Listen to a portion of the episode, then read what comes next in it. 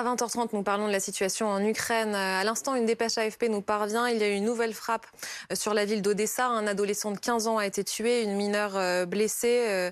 Euh, il, les cinq, il y avait cinq occupants pardon, dans, dans l'immeuble qui a été frappé aujourd'hui. C'est ce qu'annonce le conseil municipal de la ville. On y revient dans un instant. Nos invités à 20h30, François Hesbourg, bonsoir. Bonsoir. Vous êtes conseiller spécial à la Fondation pour la recherche stratégique et l'auteur de Retour de la guerre aux éditions Odile Jacob. Bonsoir. Jean-François Colossimo, vous êtes historien, spécialiste du monde de l'orthodoxie, auteur de L'Apocalypse russe aux éditions Lexio. Et bonsoir Augustin Landier. Vous êtes économiste, professeur à HEC. Vous êtes le co-auteur avec David Tesmar du prix de nos valeurs chez Flammarion.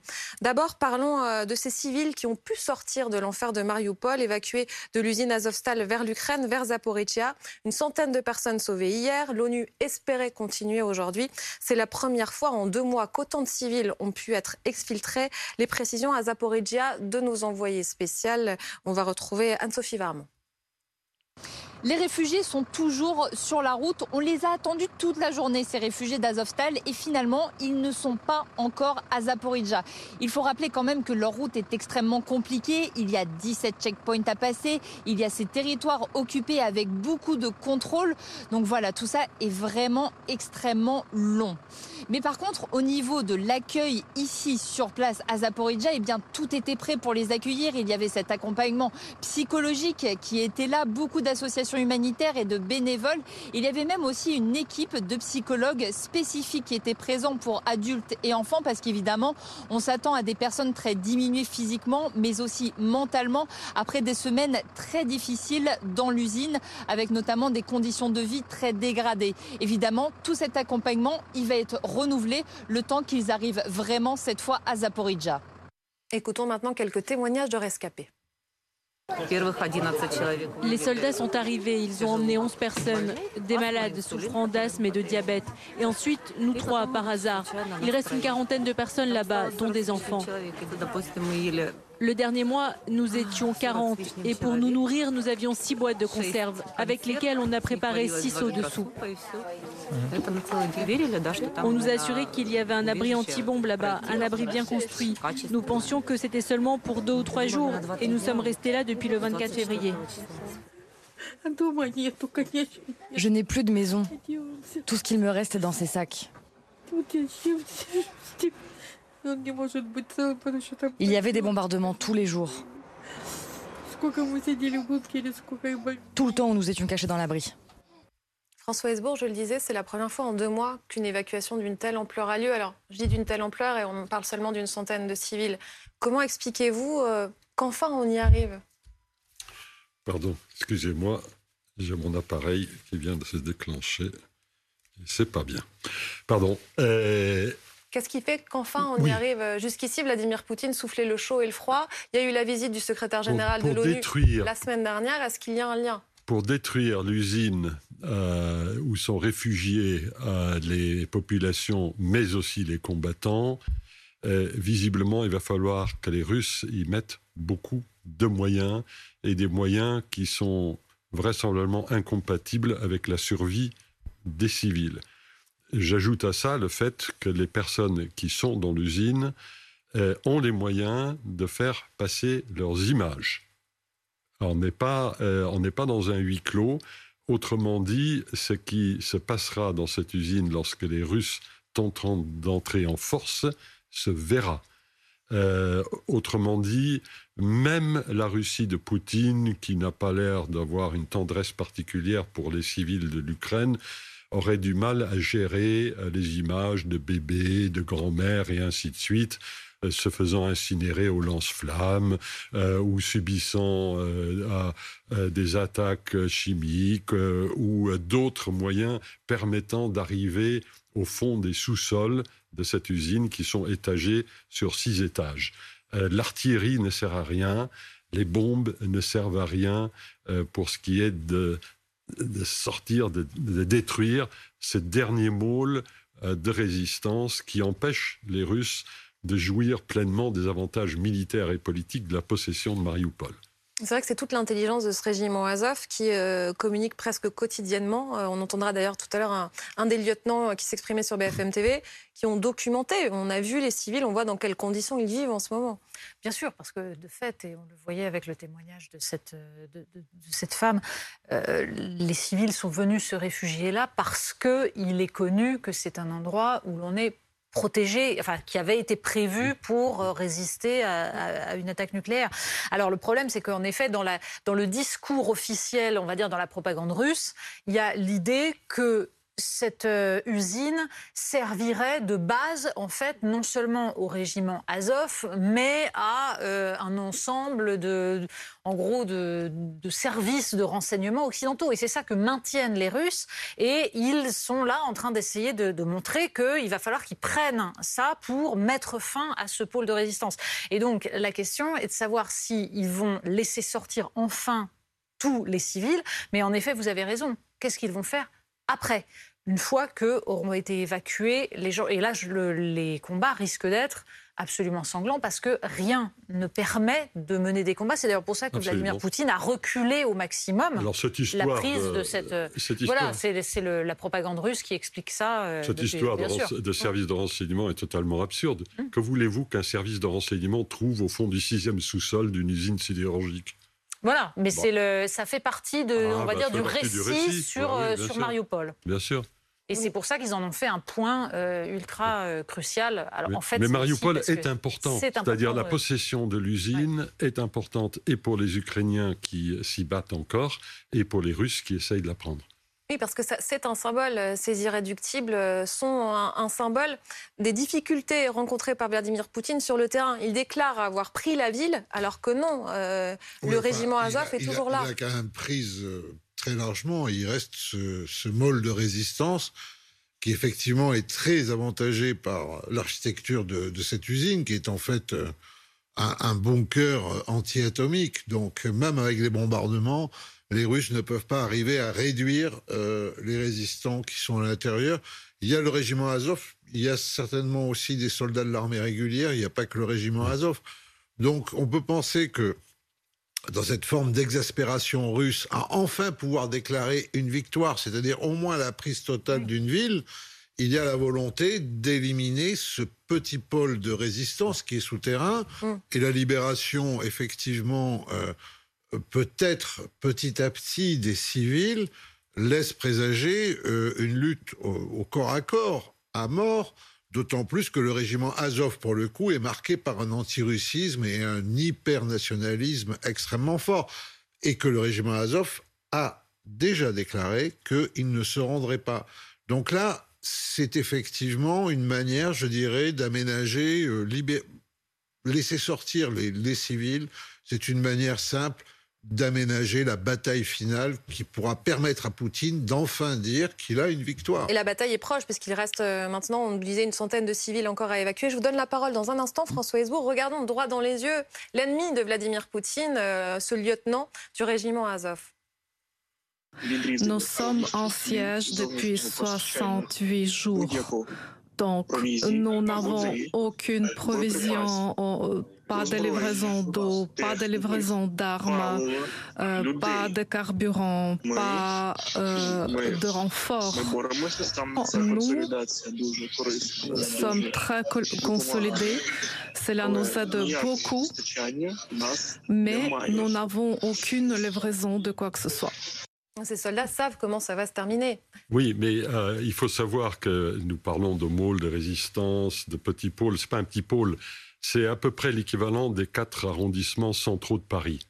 C'est une grosse chose, cette usine, en termes d'espace euh, couvert, et elle est aussi à cheval sur euh, les lignes de chemin de fer et sur certaines des routes les plus importantes de la région.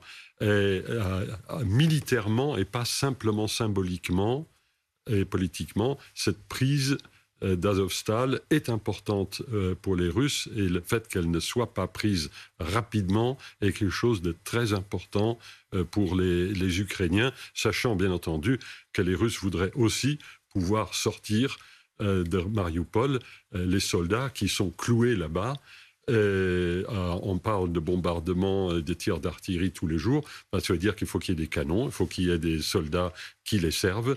et ce sont des soldats qui ne sont pas en mesure de participer à l'offensive du Donbass.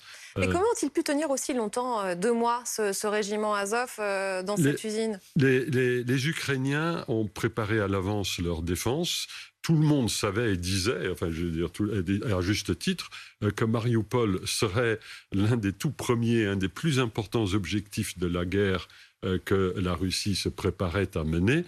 Euh, donc ben, ils, ont, ils ont organisé la, la, la région. Euh, les, sous-sols ont été, bien sûr, date de l'époque des, euh, soviétiques. Ils ont stocké les aliments, ils ont, euh, ils ont veillé à ce qu'il y ait des adductions d'eau et ainsi de suite. ça peut durer très longtemps, ce genre de choses, dès lors que vous avez préparé, vous vous êtes préparé littéralement pour un siège. Alors en plus, bien sûr, il y a la symbolique du régiment Azov, mais comme cela a été dit, il n'y a pas que le régiment Azov, il y a aussi d'autres unités de, l'armée régulière ukrainienne. Deux images que l'on va regarder qui montrent les difficultés rencontrées par les Russes sur le terrain. Il y a Kiev qui affirme avoir détruit deux patrouilleurs russes à l'aide de drones de combat euh, près de l'île euh, au Serpent. Ce sont euh, ces images. Voilà ce que dit Kiev. Deux patrouilleurs russes qui ont été détruits à l'aide des drones Bayraktar, les drones turcs. Et puis, autre image que l'on va regarder ensemble. C'est une image d'archive, mais on voulait vous parler de Valéry euh, Gerasimov, le chef d'état-major russe, qui aurait été blessé par des éclats euh, d'obus sur le front. Hein. C'est euh, ce que disent les médias ukrainiens. En fait, il, se trouvait dans la région d'Izium et lors d'une tournée d'inspection, il aurait été blessé. Pour bien comprendre de qui on parle, Jean-François Colossimo, est-ce qu'on peut dire que toucher cet homme, euh, Valérie Gerasimov, ça revient à toucher indirectement Vladimir Poutine ou, pas? Oui, en partie, parce que Gerasimov, euh, il a donné son nom à la fameuse doctrine Gerasimov, qui est en fait plutôt la doctrine initialement Primakov, qui était un ministre des Affaires étrangères de Boris Yeltsin, comme quoi aussi cette affaire de vouloir se confronter à l'Occident ne date pas tout à fait quand même euh, d'hier, mais d'avant-hier, et en fait de la sortie euh, du communisme. Donc la doctrine Primakov-Gerasimov, puisque Gerasimov aurait apporté sa compétence de stratège militaire, on n'en est pas vraiment sûr, pour dire la vérité. La doctrine Primakov-Gerasimov, c'est que la Russie a un ennemi capital, c'est l'Occident, contre lequel il faut mener la guerre par tous les moyens. D'où le fait qu'on prête à Gerasimov l'invention de la notion de guerre hybride, qui est une guerre qui mélange en fait toutes les formes d'offensive qui vont du fait de, par exemple, manipuler les réseaux sociaux lors des élections présidentielles à des frappes nucléaires tactiques, limitées, mais existantes, ce qui contredit tout à fait notre vision de la dissuasion nucléaire, n'est-ce pas? Et entre, il y a tout, il y a, il y a les offensives classiques, il y a les actes d'espionnage, il y a les éliminations euh, des, traîtres à l'étranger, etc. Toute la guerre qu'a menée Vladimir euh, Poutine. Donc Gerasimov est censé réorganiser le front, dont on a vu qu'il était très désorganisé. Donc effectivement, je veux dire, il a un côté un peu maréchal de l'Union soviétique. Hein. C'est ça qu'il faut comprendre. Il concentre une espèce de représentation symbolique mais il ne faut pas douter que Poutine peut très bien se débarrasser de lui aussi à la première occasion, dès lors que Gerasimov, si je puis dire, ne fera pas le job. C'est ça, est-ce qu'il est tombé en disgrâce? On peut s'interroger. Que faisait-il à Izium? Ah ben, euh, Alors, d'un côté, euh, il était là-bas parce que dans le système euh, soviétique slash russe, lorsque ça va mal sur le front, parce que les officiers subalternes euh, n'ont pas euh, l'habitude de manifester de l'initiative, euh, on, ne les y encourage pas. En ce moment-là, on envoie les gradés les plus, les plus importants près du front pour essayer de redresser les choses. Ça, ça c'est la version charitable de la présence de Gerasimov sur le front. La version évidemment euh, moins charitable, euh, c'est qu'ayant failli en tant que chef d'état-major euh, dans les grandes opérations militaires de février, mars, avril, on l'envoie au casse-pipe là-bas et s'il se fait trouer la peau, il aura de très belles, il aura de très belles funérailles et il n'embêtera plus personne. Cela étant dit, la grande question aujourd'hui, c'est que bah, c'est la question de où est le général Gerasimov parce que les données dont on dispose sur son éventuelle blessure, sur les circonstances dans lesquelles il aurait été blessé, euh, on manque pour l'instant, à vrai dire, de recoupement fiable euh, de, euh, de l'information. Peut-être que ce sera plus clair ces prochaines heures. Deuxième dossier important serait cette réunion de crise des ministres européens de l'énergie à Bruxelles, réunion d'urgence après la décision russe de couper le gaz aux Polonais et aux Bulgares. Écoutons la ministre française Barbara Pompili. J'ai décidé d'organiser ce conseil extraordinaire des ministres de l'énergie. Tout d'abord pour euh, assurer notre solidarité avec nos collègues de Bulgarie et de Pologne et aussi pour dénoncer cet acte qui est un acte euh, qui euh, rompt des contrats qui ont été négociés antérieurement et qui sont donc inacceptables. Nous continuerons de payer en euros les contrats qui ont été stipulés en euros ou en dollars ceux qui ont été stipulés en dollars et nous ne pouvons pas accepter ce genre de manœuvres qui sont euh, des manœuvres qui euh, rompent des contrats déjà établis. On est en train de se préparer à, la rupture avec Moscou, Natacha? La, rupture avec Moscou, je pense qu'elle est déjà intervenue. La question, c'est comment on fait, euh, une fois de plus, on en est toujours là, pour que les sanctions soient étagées. Et surtout, la déclaration de Barbara Pompili, elle est en apparence assez consensuelle. C'est assez facile d'expliquer, en effet, que les contrats doivent être honorés, qu'on ne cédera pas à la pression des Russes. ce qui se joue là dans cette réunion, c'est pas seulement ça. C'est aussi qu'on voit que l'Allemagne ne veut toujours pas, évidemment, euh, rompre les, ces contrats et euh, cesser d'acheter du gaz russe parce que ce serait euh, un risque de récession majeure pour elle et qu'elle est en train, on va dire, de détourner le problème. C'est-à-dire que tout à coup a surgi la question de l'uranium. Et là, on s'est dit, puisque le gaz, on va éviter, expliquons qu'il faut cesser d'acheter de l'uranium et que euh, cette dépendance à l'uranium russe est problématique. Or, de nombreux pays de l'Est sont dépendants de l'uranium et ont des technologies russes, mais surtout la France est en train de s'associer avec Rosatom, notamment sur les fameuses turbines Arabelle, puisque Emmanuel Macron, euh, lors du rachat de ces turbines à General Electric par EDF, euh, e a proposé, si les sanctions le permettaient, 20% à Rosatom.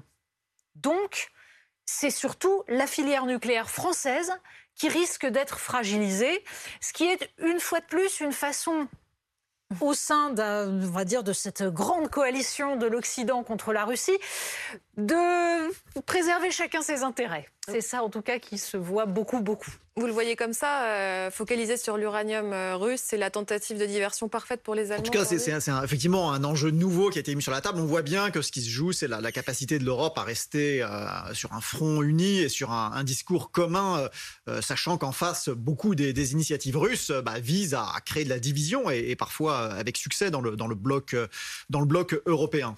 Cela dit, l'Allemagne envoie quand même aussi des signaux sur le fait que bon, elle cherche à acheter du temps. C'est sa stratégie depuis le début de se donner le temps d'une transition. Mais il n'y a pas de mise en doute sur le fait qu'au bout du compte, l'objectif, c'est tout d'abord de mettre fin aux importations de, pétrole et puis ensuite d'organiser avec un horizon 2024 euh, mm. une, baisse euh, progressive quoi, des, achats de, gaz russe.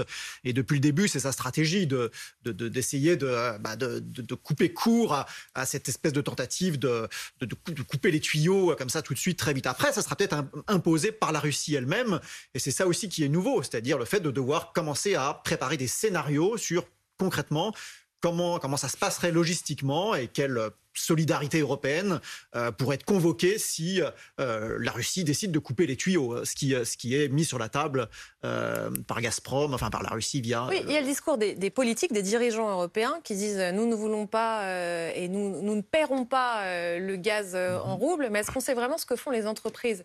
Est-ce qu'il y a des entreprises européennes qui le font? Bah alors là, c'est. Il n'y a que Vladimir Poutine qui sait, qui a la réponse, non? Ça, je pense que c'est observable. Hein. Les mouvements de, capitaux euh, partant d'une entreprise européenne sont observables. En revanche, il y a une ambiguïté qui est un peu maintenue sur ce qui est interdit, c'est d'ouvrir un compte en roubles Après, une fois que vous envoyez votre argent à Gazprom Bank, euh, l'ambiguïté, c'est qu'il peut y avoir une. Euh, finalement, enfin, Gazprom Bank peut elle-même l'envoyer sur un compte qui n'est pas à votre nom ou qui est au nom d'une autre entité. Euh, donc voilà, il reste un peu un flou artistique entretenu. Parce que la position de l'Europe, c'est de dire que ce qui est interdit pour l'instant, c'est d'avoir un compte en rouble chez Gazprom Bank. voilà, c'est ça le. Il y a un flou. François Hesbourg. il y a deux entreprises, et c'est pas du tout flou. Euh, l'une allemande, l'autre autrichienne. Euh, l'autrichienne est plus importante, c'est le, géant pétrolier de, de l'Autriche EMV. E qui trafique effectivement en rouble avec, la, avec la Russie. Et ça, ça pose évidemment un petit problème. ce qu'on ce qu'on aura de Bruxelles, c'est vraisemblablement une décision sur le calendrier de la route vers le zéro pétrole russe euh, euh, et ça, ça va se dérouler sur les mois qui viennent, probablement d'ici la fin 2022. Ça va être ça la grande nouvelle de, euh, de Bruxelles. J'en connais évidemment par définition pas encore les, modalités précises. sur le gaz, il y a de fortes chances, effectivement, comme vous le disiez, pour que ce soit les Russes eux-mêmes qui coupent les, tuyaux, comme ils l'ont fait vis-à-vis de la Pologne et, de la Bulgarie. Politiquement, ça faciliterait grandement la vie au chancelier allemand. Et qui, a, qui euh, a, beaucoup de mal entre euh, les membres concurrents de sa coalition à trouver la voie euh, vers quelque chose qui ressemble dans la durée, dans les deux ou trois années qui viennent, au zéro, au zéro gaz russe. Quant à l'uranium, là, on est dans des durées de temps qui sont totalement décorrélées euh, par rapport à ce dont on parle en ce moment, c'est-à-dire la guerre en Ukraine euh, et les sanctions immédiates ou à court terme euh, vis-à-vis de la vis-à-vis de la Russie. Donc c'est pas que le sujet ne soit pas important, mais c'est pas un sujet qui va qui va être qui a, qui a besoin d'être réglé. Ah non, c'est purement symbolique, mais c'est intéressant que ça surgisse maintenant. Ah bah, évidemment, les Verts allemands ne vont pas se priver de du plaisir d'attaquer quelque chose qui ressemble à du nucléaire à un moment où les Français euh, rappellent quand même aux Allemands euh, que l'Allemagne s'est mise dans un très mauvais cas en arrêtant le nucléaire et en se mettant en dépendance totale par rapport à la Russie euh, en, matière de, en matière de gaz, bien sûr. quand même un point important, si jamais on se met dans l'autre scénario, où ce sont les Européens qui décident l'embargo sur le gaz russe, il faudrait à ce moment-là qu'il y ait un accord des 27, Jean-François. Par exemple, on ne sait pas si les Hongrois sont d'accord sur ce point.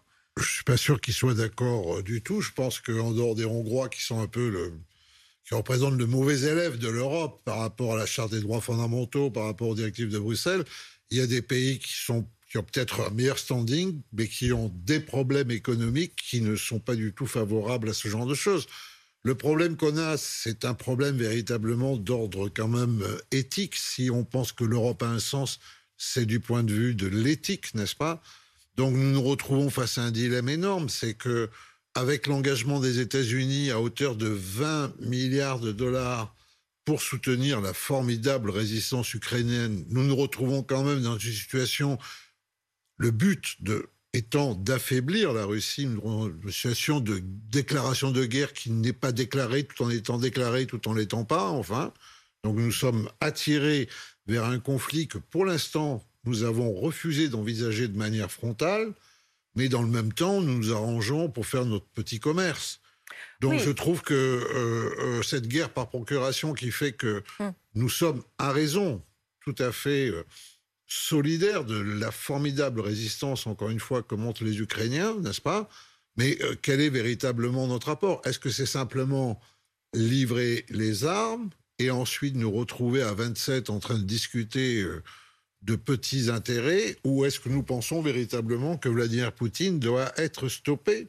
Lui qui en est venu aujourd'hui à dire qu'il menait une guerre de toute façon contre l'Occident et les valeurs occidentales, n'est-ce pas? Pardon Jean-François, mais il me semble que c'est... Je pense que là, pour moi, en tout cas, pour moi qui ne suis pas un grand économiste, j'ai ce problème-là. Avec tout de même plusieurs soucis sous-jacents. D'abord, vous dites des petits intérêts boutiquiers, mais euh, les gazoducs qui passent, il y a Nord Stream 1 qui continue à fonctionner, il y a Brotherhood qui continue à fonctionner, qui passe en Ukraine. Et l'Ukraine touche actuellement des royalties sur le gaz russe qui passe en Ukraine puis qui va en Slovaquie. Donc nous avons les, les États-Unis, les États-Unis continuent à acheter 100 000 barils de pétrole par jour à la Russie parce que les contrats courent encore. Donc les, les, Européens ne sont pas des boutiquiers. Ils sont entraînés de fait dans cette guerre. Ils ont essayé, en tout cas on a vu au début de cette guerre, me semble-t-il, à quel point Emmanuel Macron a essayé de faire prévaloir la négociation. Il n'a pas réussi parce que Vladimir Poutine l'a fait échouer. Aujourd'hui, on voit les États-Unis qui se disent que c'est en effet un moyen d'affaiblir durablement la Russie.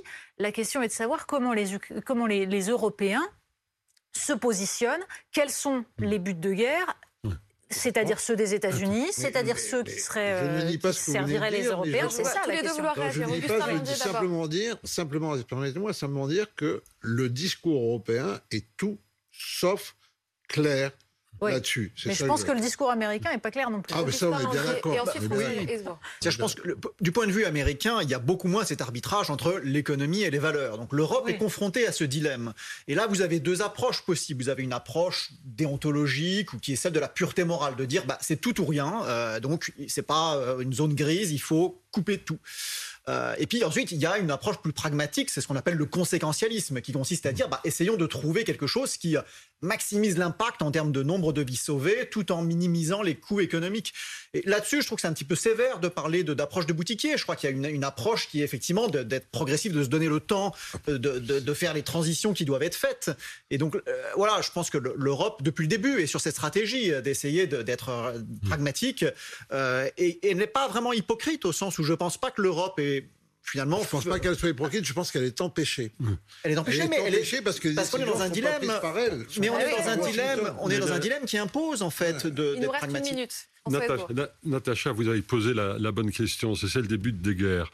Euh, L'Élysée hier a, donné une, formule qui me paraît être celle qui réunit les Européens.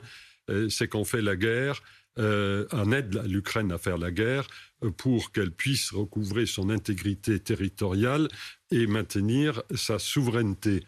Ça, c'est un but de guerre qui est assez clair. Et les Américains, eux, ils ont effectivement vacillé entre un but de guerre qui est dirigé non pas pour l'Ukraine, mais contre la Russie. Ça, c'était le général euh, euh, Lloyd Austin et qui a été quelque part repris le lendemain par Biden, mm. qui a corrigé le tir en disant euh, oui, il faut aider l'Ukraine à gagner. Euh, euh, donc la question de, de la définition des buts de guerre, elle est centrale. Elle n'a pas été abordée de façon suffisamment systématique et claire par nos pays, mais c'est pas simplement les Européens. Je suis désolé, on peut se fustiger du, du, matin au soir. Oui, enfin, euh... du contraire, c'est européen qu'on est. On va difficilement décider pour les Américains. Non, oui, mais, on peut maintenir un, discours différent ou en tout cas faire entendre des intérêts. C'est une guerre qui nous est tombée dessus le 24 février. et chacun essaye, euh, dans des circonstances extraordinairement compliquées, euh, de, un, d'éviter une guerre, euh, une guerre mondiale, ça c'est quand même pas mal. Hein. Euh, deux, de faire en sorte que l'Ukraine recouvre son intégrité et sa souveraineté. Et troisièmement, de faire en sorte que l'économie européenne ne s'effondre pas davantage qu'elle ne va déjà s'effondrer du fait de la récession en Chine et de la récession aux États-Unis. Merci beaucoup, messieurs, d'être venus nous voir.